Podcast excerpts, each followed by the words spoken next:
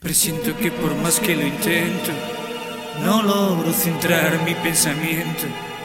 Presiento que por más que lo intento, no logro centrar mi pensamiento. Presiento que por más que lo intento, nunca me libere del momento en el que se mutilaron las ideas, ya fueran más bonitas o más feas, en el que se mutilaron las ideas, ya fueran más bonitas o más feas, y algo perforó las vocales y consonantes, como un terremoto contra paredes y estantes,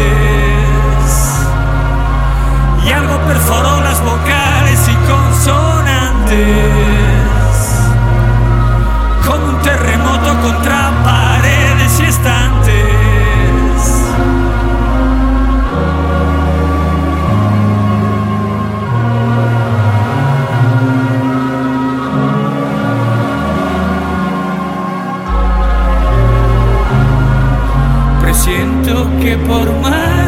más que